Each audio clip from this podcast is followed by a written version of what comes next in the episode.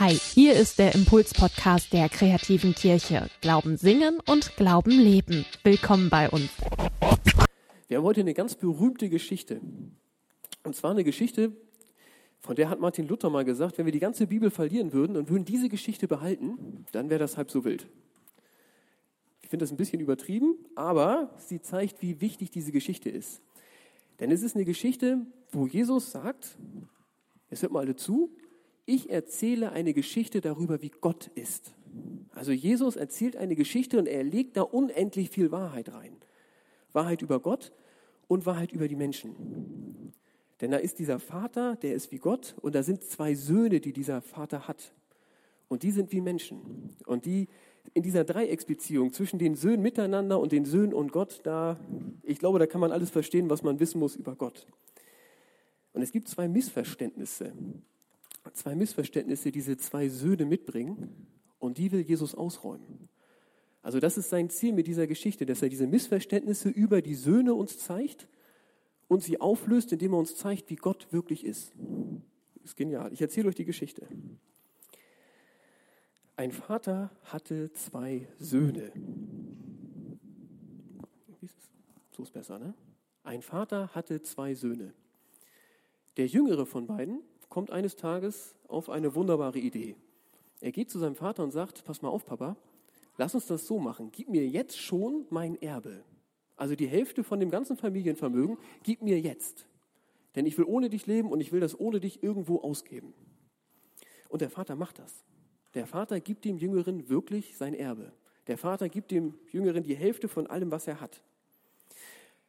Der Jüngere geht weg damit und der gibt es aus. Der lebt in einem anderen Land und der haut einfach raus wie irre.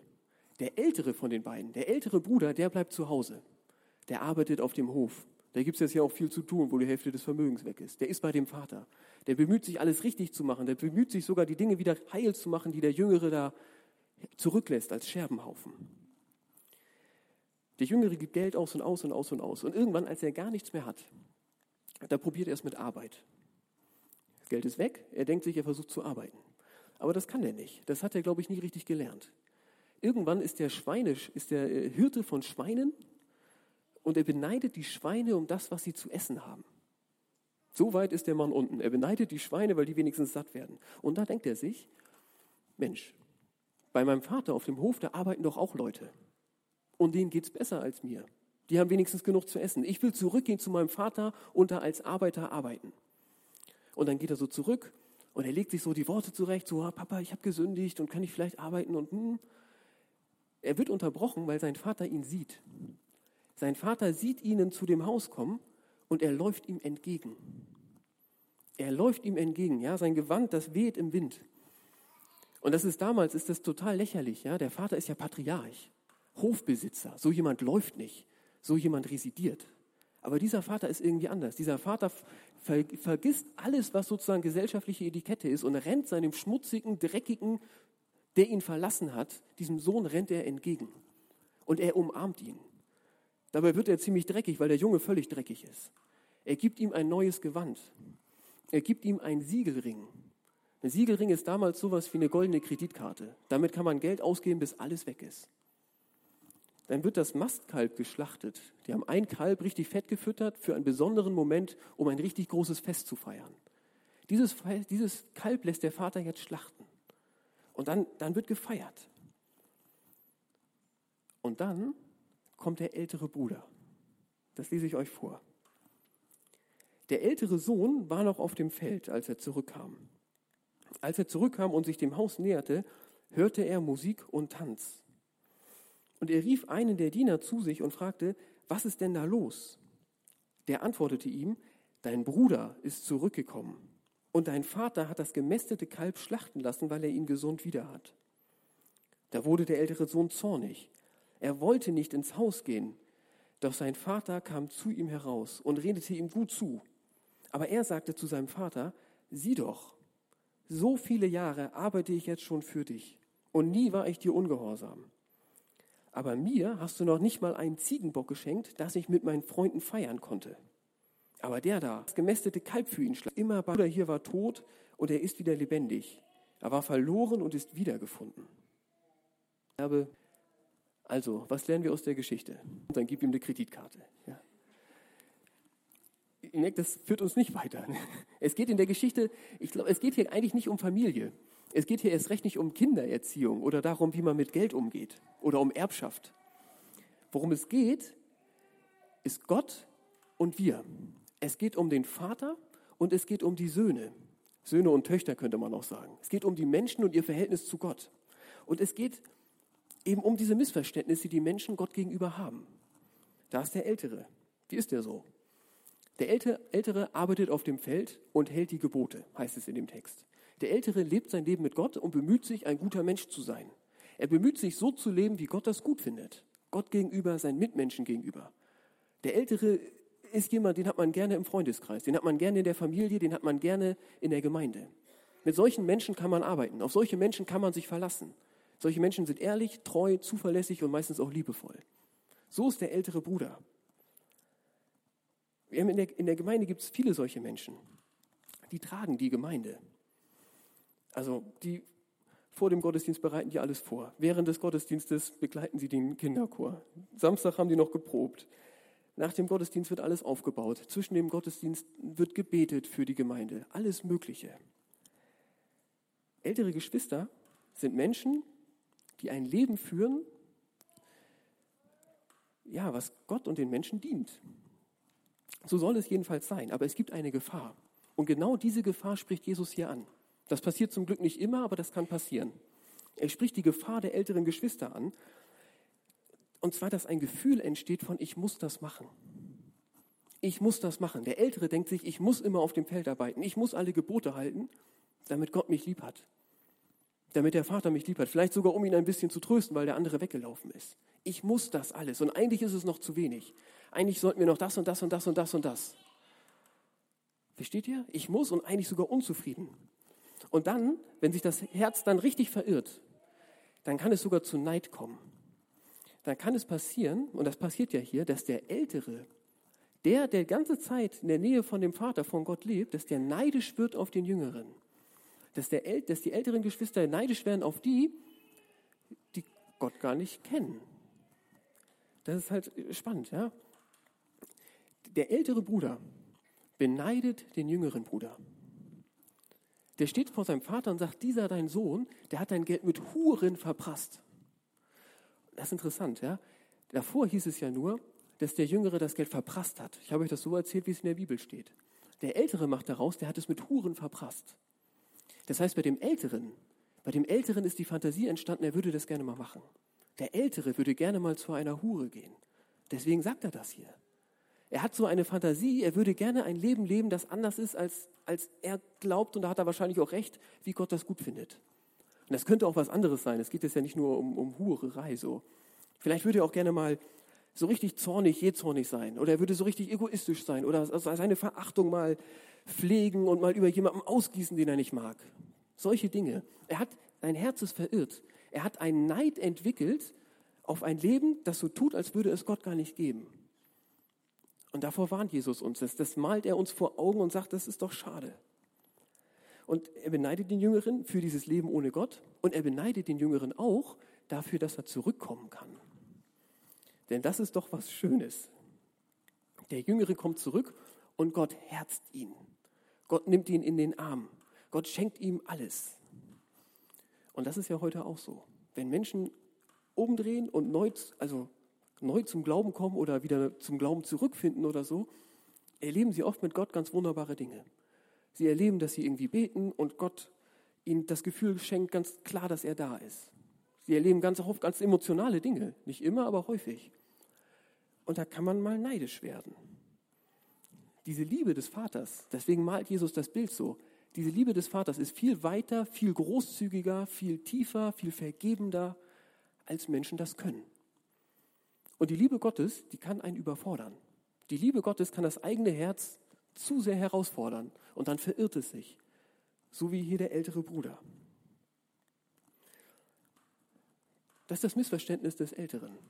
Der Ältere denkt, so liebevoll kann Gott nicht sein, aber genau so liebevoll kann Gott sein. Es ist nicht gerecht, aber das ist wunderbar. Es ist wunderbar. Der Jüngere hat das auch. Der Jüngere hat auch ein Missverständnis gegenüber Gott, aber das ist ganz anders. Er kommt ja auch erst spät zurück. Also der verprasst, stellt euch das vor, er hat sich die Hälfte des Erbes geben lassen, er gibt das alles aus im fremden Land irgendwo. Er wird schon irgendwann mal Gewissensbisse gehabt haben, denke ich. Aber er kann ja nicht zurück, denn er hat diesen Weg gegangen. Er ist diesen Weg gegangen. Und er sieht seinen älteren Bruder, der alles richtig macht, von dem er glaubt, dieser ältere Bruder, der ist mit dem Vater sowas von im Reinen. Und deswegen kann er nicht zurück. Er verharrt. Er bleibt die ganze Zeit in der Trennung. Und auch dann, also als alles weg ist, selbst als alles weg ist, kann er ja auch nicht zurück, sondern der Jüngere denkt, ich kann nicht als Sohn zurück, sondern ich muss vielleicht als, als Arbeiter zurückkommen. Da merkt ihr auch, der denkt, er ist gar kein Kind Gottes mehr. Er denkt, er gehört gar nicht mehr in Gottes Familie. Er denkt, er kann da jetzt irgendwie angeschissen kommen und irgendwie darum bitten, dass er nicht verhungert. Mehr hat er nicht zu erwarten. Das ist das, was der Jüngere denkt, weil er den Älteren sieht, weil er bei dem Älteren denkt, so müsste das doch sein. Und er versteht Gott falsch. Und ich glaube, dass, dass es diese Dynamik, dass es die heute auch gibt. Dass Menschen nicht zu Gott zurückkehren, weil sie andere Menschen sehen, ältere Geschwister im Glauben sehen und denken, so müssten sie sein. Oder vielleicht auch so wollen sie nicht sein. Vielleicht ist es auch so was Trotziges. Ich bin nicht so und ich will so auch nicht sein. Ich bin nicht christlich aufgewachsen. Ich habe noch nicht viel in der Bibel gelesen und das, was ich gelesen habe, fand ich komisch. Ich habe nicht meine Jugendliebe geheiratet, sondern vielleicht die Freundin von meinem ehemals besten Freund. Könnte sein. Aber ich will mir auch kein schlechtes Gewissen machen lassen von, von irgendwelchen Scheinheiligen, die denken, sie wären was Besseres. Ich habe sonntags was Besseres zu tun, als, als zu beten. Und Gott braucht man eigentlich nur, wenn man zu viele Probleme hat. So wie der Jüngere, der nicht mehr, der neidisch ist auf die Schweine. Das sind alles Missverständnisse. Das sind Missverständnisse, die entstehen, wenn man Gott falsch versteht und wenn man diese älteren Glaubensgeschwister falsch versteht. Aber Jesus zeigt sie uns. Er zeigt sie uns in der Figur dieses jüngeren Bruders. Aber es ist dramatisch. Das hat er ja auch gesagt. Das habe ich euch vorgelesen, ganz zum Schluss. Was sagt Jesus ja über den Jüngeren? Denn dein Bruder hier war tot und er ist wieder lebendig. Er war verloren und ist wiedergefunden. Was Jesus hier sagt, ist, in der Trennung von Gott ist auch eine Trennung vom Leben. Also Gott ist das Leben, Gott ist die Liebe, Gott ist die Ewigkeit. Und natürlich können Menschen ohne ihn leben und können auch gute Menschen sein. Aber sie sind getrennt von der Ewigkeit, von dem ewigen Leben. Und das ist schlimm, das hat was von verloren. Deswegen sagt Jesus das hier so. Denn dein Bruder hier war tot und ist wieder lebendig. Er war verloren und ist wiedergefunden.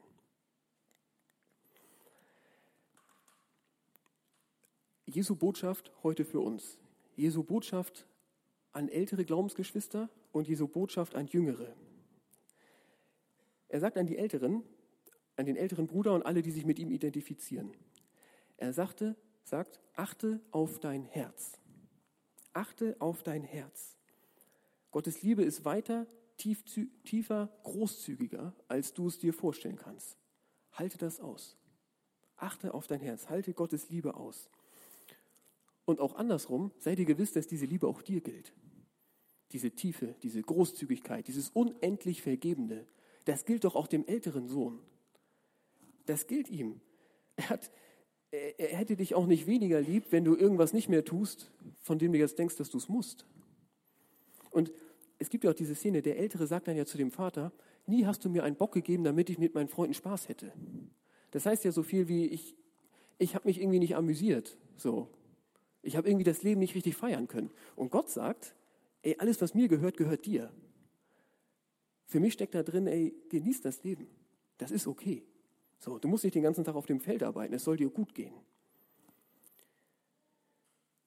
Und an den Jüngeren hat er natürlich auch eine Botschaft die Botschaft an den jüngeren Sohn, die Botschaft an alle, an alle Geschwister im Glauben, die sich irgendwie mit diesem Jüngeren identifizieren, ist absolut klar, noch viel klarer als an den Älteren.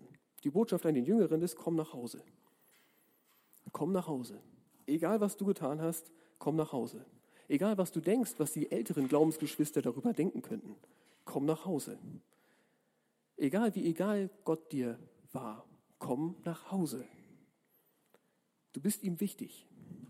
Du stammst aus dem Haus von Gott. Das ist ein ganz wichtiger Punkt in dieser Geschichte. Der Jüngere stammt aus dem Haus Gottes. Du stammst aus seinem Haus. Und wie der Vater in dieser Geschichte dem Jüngeren entgegenläuft und ihn herzt und mit ihm neu anfängt, ihm alles schenkt, genau so macht er das auch mit dir. Und das ist nicht meine Interpretation. Das ist exakt das, was Jesus sagt. Jesus erzählt eine Geschichte und sagt, so ist Gott. Und das ist der springende Punkt in der Geschichte. Der Jüngere kommt nach Hause, hat alles nicht richtig gemacht Gott gegenüber und Gott rennt ihm entgegen. Und Gott herzt ihn und umarmt ihn und beschenkt ihn. Genau so ist Gott. Und genau das möchte er von dir. Er möchte, dass du nach Hause kommst, weil es für ihn nichts Wichtigeres gibt. Das ist sein Herzenswunsch. Er will dich haben, er will dich zurück, er will dich in seiner Gemeinschaft. Amen.